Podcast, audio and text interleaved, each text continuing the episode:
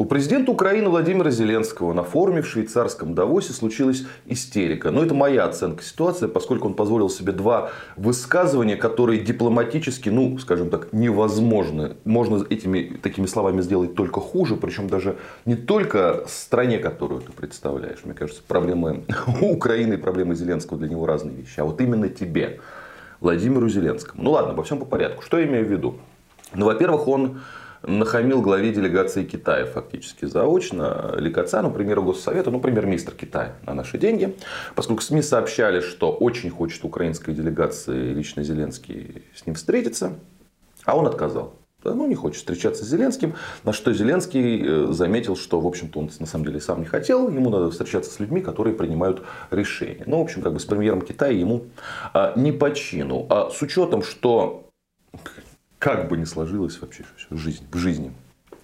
Украина мало что может дать Китаю полезного, ну то есть по сути вообще ничего, да? а Китай как великая держава Украине может дать много в разных областях, ну теоретически, если вообще какая-то Украина будет на карте, то м, такие выпады, да, ну это просто fail в адрес главы китайского правительства. Второй fail это выпад в пользу Трампа.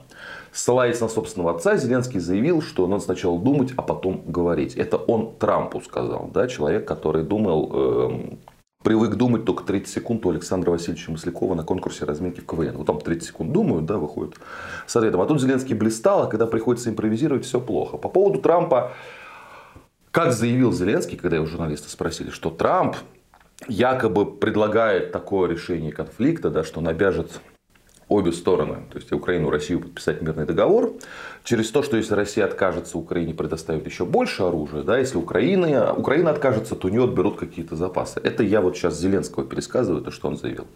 А, Трамп, конечно, такого не говорил никогда. А, я думаю, что с точки зрения Трампа никаких запасов, да, ресурсов Украины в принципе нет. Украина голь перекатная, шитхол, как бы он сам э, выразился наверняка.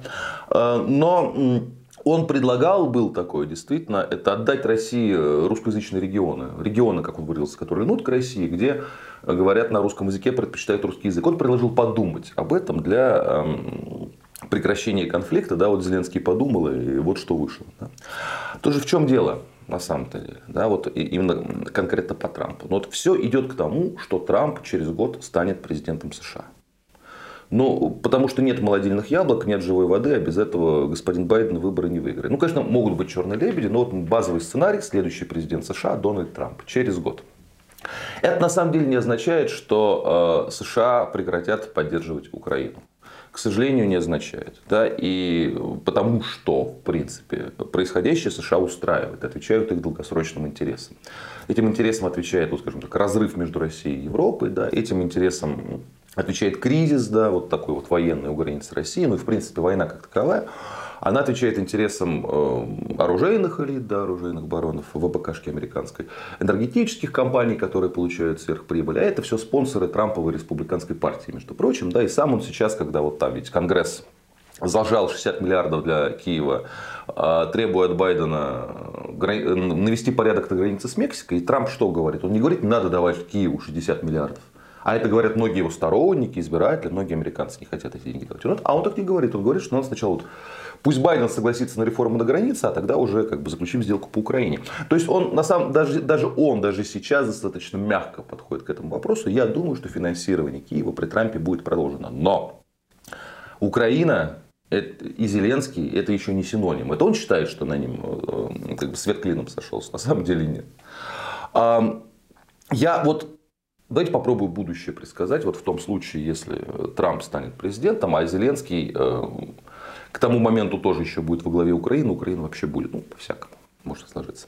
Но вот в этом случае, я в этом абсолютно убежден, перед Зеленским будет поставлено условие, лично Трампа, да, что вся дальнейшая помощь только после новых президентских выборов. Потому что тогда, на Украине имеется в виду, потому что к тому моменту полномочия президентские Зеленского уже истекут. Он будет очень условный президент. Он будет человеком, на которого будет легко свалить провалы все, да, канализировать негативную энергию украинского общества, да, ну, просто сделать крайним, причем абсолютно во многом заслуженно. Поэтому его, от него это будут требовать не как сейчас, так аккуратно через слово, а категорично.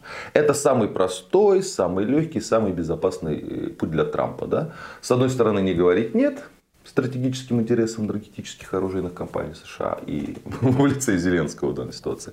С другой стороны, не давать денег, что не хочет его электорат, да, как-то это все затягивать и выводить к тому, что Украина пляшет под американскую дудку. Такой будет политика.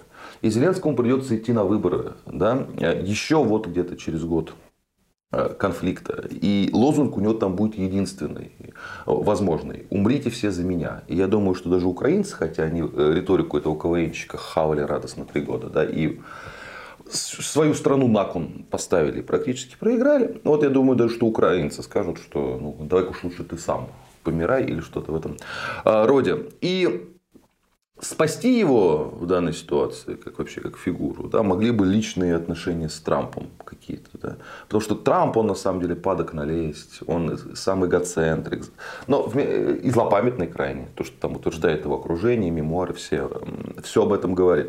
Ну и вот то, чтобы подлизываться, да, но ровные отношения лично с Трампом, они даже не только для Украины нужны, в меньшей степени, а лично для Зеленского. Но он настолько уже оторвался от действительности, да, что, что он даже Трампу вот, фактически в глаза хамит, а, за глаза точнее. Да.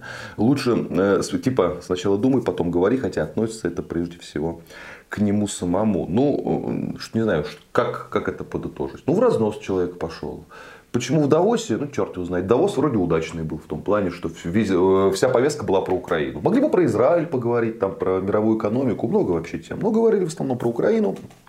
Хороших новостей для Украины особо нет, но Зеленский был как бы в центре внимания. Да, и все равно вот такой верный, э, нервный, все равно такой глупый, не знаю почему. Ну, возможно, как бы в зарубежных командировках сказывается длительный отрыв от необходимых ему препаратов на родине. Да, вот поэтому он такой нервный стал.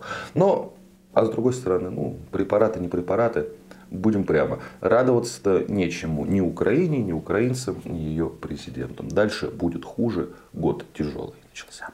Будьте здоровы, подписывайтесь на наш канал. И кому больше нравится в формате подкастов, в этом формате мы тоже есть.